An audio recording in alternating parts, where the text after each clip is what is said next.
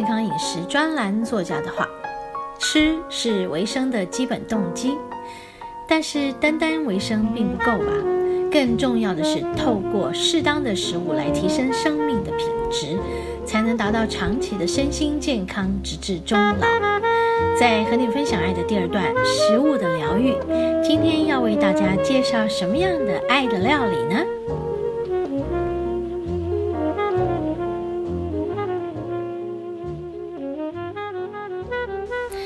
好，我们节目进行到第二个单元——食物的疗愈。今天要来分享前几日去侠客路古道呢，在行程中我们吃了什么东西？呃，我说过了，爬山前呢，爬山后呢，如果能吃到美味的一餐，就是一种食物的疗愈。好，OK。那我们这次是同行有六位嘛，哈，加上我跟工作伙伴丽华，还有呃云林好朋友，就是在前面那个单元讲到的，他在一粒高路的这个专辑中有帮他和声啊，就是我的以前的音乐制作人，然后和他的一位呃晚辈哦，晚辈小朋友，三四十岁的小朋友，一位男士，好，然后还有两位。呃，我的好朋友也是我的乐团里的呃第二个吉他手和呃帮我和声的马克，还有他的老婆文玲。马克跟文玲他们在前一天就去到了呃尖石乡，然后住在一家民宿里面，等我们第二天一早从台北，我们六点钟集合，然后出发上路到了。差不多八点多，我们就在他们住的那个民宿那里集合了哈。然后我们就去爬山。那爬山的路上呢，当然我们就会带很多的干粮啦、水果啦、果干啦、啊坚果啦。好，那其实，在一趟行程下来，大家肚子都很饿，因为我们走了。来回总共十二公里哦，好，但中间还有发生一些事情。这个事情就是真的是辛苦了我们的马克先生的太太文玲。文玲她是一位甲亢心脏病的病患，在去年啊一整年很辛苦的从这个生死边缘啊回到现在。已经比较胖了，因为他之前瘦瘦瘦到骨瘦如柴啊，因为不能吃，吃不进去，吃不进去会，呃，吃一点就吐出来，所以在那段很艰苦的日子，就做了许多许多的治疗。其实西医对他所给予的治疗，到最后就是告诉他，我我没有药可以给你了。后来他就转到一些另类的疗法，也就是什么针灸之类的哈，中药啦，针灸的治疗，慢慢慢慢的，哎，就啊很辛苦的，慢慢的，非常慢的就胖回来一点，吸收到一些养分，现在呃有比去年好些，但是他们去了一趟意大利，做了一个十来天的长途的旅行。每天走，大概他告诉我，每天要走个十几公里的路，因为还要换城市嘛。所以他说，就他回到台湾之后，回来就整个人就又又进入那个心跳很快的甲亢心脏病的问题。我今天之所以会说到这一段呢，当然我们在做食物的疗愈这一块。人的身体的需求也是非常重要的哈，就是在我们爬山的过程中，他心脏跳得非常快啊，跳到最高已经到一百七十三了，吓死我了。其实我们不太应该把他带去这么长的路途，只是我们一直都不知道。好，这一段我也我也会在今天的练功疗愈来跟大家分享。我们就先说食物呢，然后在他。体力很不支的时候，很喘，那我们就停下来休息。所以，我们一路上边走边休息，蛮蛮多次的休息是需要的、必要的。然后到最后他说血糖好像掉下来，所以我就赶快给他一块面包，因为他自己带的食物跟水都是不够的。啊，然后吃了面包以后，他说我想要一糖果。那我们还我就身上就有糖果啊，丽华哈跟我哈会准备糖果哈，他就把那个糖果拿出来给他，然后我会觉得他水不够，因为什么呢？心跳这么快，是不是需要大量的水分啊去带动我们的血液循环？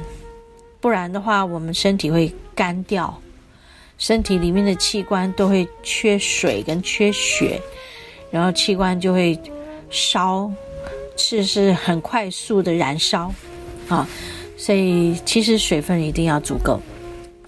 当然，第一个问题是不要勉强自己走这么远，走这么长的时间，啊，这点我也觉得很抱歉对他，因为我不知道这么严重到我们没有办法带他走这么长的路途，好，那但是就还好。我们最后就是摸黑走出来的哈，慢慢的走，慢慢的走。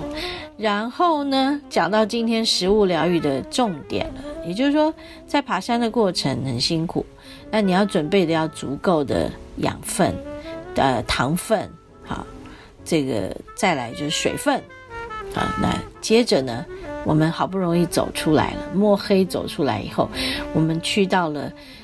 他们前一天晚上住的那个民宿，我们吃晚餐。晚餐吃什么呢？吃火锅哟。好，我们听一点点音乐，等一下回来。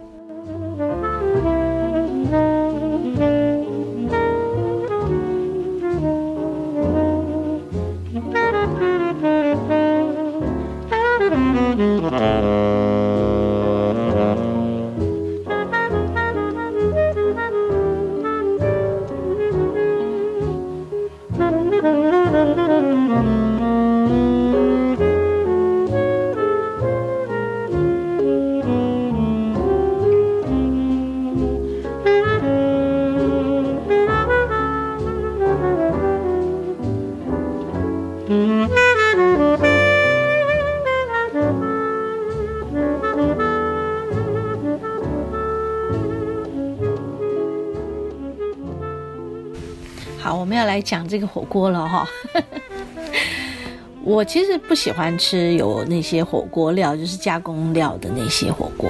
嗯，这个火锅倒让我觉得很不错哈，因为它用的料超多，但都是新鲜的蔬菜、新鲜的食材的这些料。有什么呢？有香菇、柳松菇、金针菇、纽扣菇。我不知道我还有没有漏掉的，反正就是一堆菇。那我们知道，在原住民的生活哈，就是有非常多他们自己种的一些蔬菜跟水果嘛，所以这些菇也就是在他们的这个土地里面，呃，种植养殖出来的，非常非常的好哈。那香菇很香，柳松菇呢也是蛮大片的。那个土地可以种出这么大片的柳松菇，真的很妙。还有这个纽扣菇，好可爱，但是 juicy juicy 的，够挺，够崩，然后有一些水分。好，那对这个爱吃菇菇的我，就是很大的福音，对不对？还有，我觉得他们很棒的地方是那个荷兰豆。在我们平地人的荷兰豆，大概就是一般嘛。我们看到的那个 size，结果我看到我的火锅的这个汤里面的这个荷兰豆，竟然就是我们平地人的三倍大片，真是非常的棒。好，那大到很夸张啊！我想说，会不会因为太大就吃起来老老的？结果不会。很脆爽口又嗯多汁，哇，这吃起来真的是很幸福的感觉。好，那还有一些呃番茄了啊，呃也是很 juicy 的，还有茭白笋，其实就是很简单的一些食材。好，因为没有那些加工火锅料，所以呢，整个汤头少了一些我们熟悉的火锅料的味道。但是这又是一大福音喽，因为就是取之于天然来的这些食材，好从大自然里面，就在我们的旁边土地上种植出来有爱的这些食材，真的很棒。OK，好，那我那天吃的是牛肉的，就是牛肉的火锅，呃，感觉上呢非常的特别。特别的地方是什么呢？汤料，汤料里面用了大量的姜，还有马告，哇，超级的一种辣口的感觉，但是不辣喉咙。在那天山上这么冷啊，十二度啊，晚上十二度，吃下去这个火锅就暖身体了，因为那个姜跟马告的关系。我们来看一下哈，在食物疗愈我们要来分享的，也就是这个马告山里的黑珍珠啊，呃，就是其实讲到香料，其实就是扮演一顿美味佳肴的催化剂嘛，对不对？好，我们来看马告。马告这个香料，其实它很像那个黑胡椒嘛，哈，而且它也有姜的味道，所以它是介于呃姜跟黑胡椒之间的一种很棒的香料了，哈。在原住民的生活里，这个马告经常就是在他们的食物里面出现的一种调味料。他说，不但可以提振食欲呢，哈，然后塞夏族跟泰雅族人也会捣碎它。啊，新鲜的果实把它捣碎以后泡在水里面，缓解宿醉后的头痛。大家都知道，原住民很喜欢喝酒，他们的小米酒非常的好喝，但是也常常看到他们喝完就是酩酊大醉，所以用这个来泡水来缓解宿醉的头痛。嗯，还有呢，早期泰雅族人呢。呃，也会截取马告的部分的根部来熬汤来饮用，贴于额头，也是有助于减缓头痛的这个效果。好，那所以也有人说马告花，它的花朵很可爱哈，小小的黄黄的，它可以呢泡茶哦，新鲜的嫩叶也可以入茶。然后，像在山里有许多的鸟类、飞鼠喜欢吃它的果实，还有它的独特香气呢，会吸引着这个清代凤蝶啊、黄心凤蝶，还有一种大黑心弄蝶这些昆虫来取食或者在产卵哦。在原住民的生活里啊，马告不仅是一种食材哈，更牵引着部落传统的一种生活和精神哈，就是一种取之于大地、用之于大地的一种生活和精神。OK，这就是我们今天和大家分享的啊。我们在爬山后回到了这家民宿，吃到了很棒的火锅。然后他们这个地方还有手工面包，可是周三才会做。我们那天是周二没吃到哈。听说他们的自己的这个房子呢，也是自己盖的，嗯，是这个主人他的两位女婿和这个主人一起亲手把这个房子一砖一瓦的盖起来的，啊，有自己住的房子，有民宿给客人住的，也有餐厅。鲁毕一家人，OK，强力推荐。好，这就是今天和大家分享的食物的疗愈。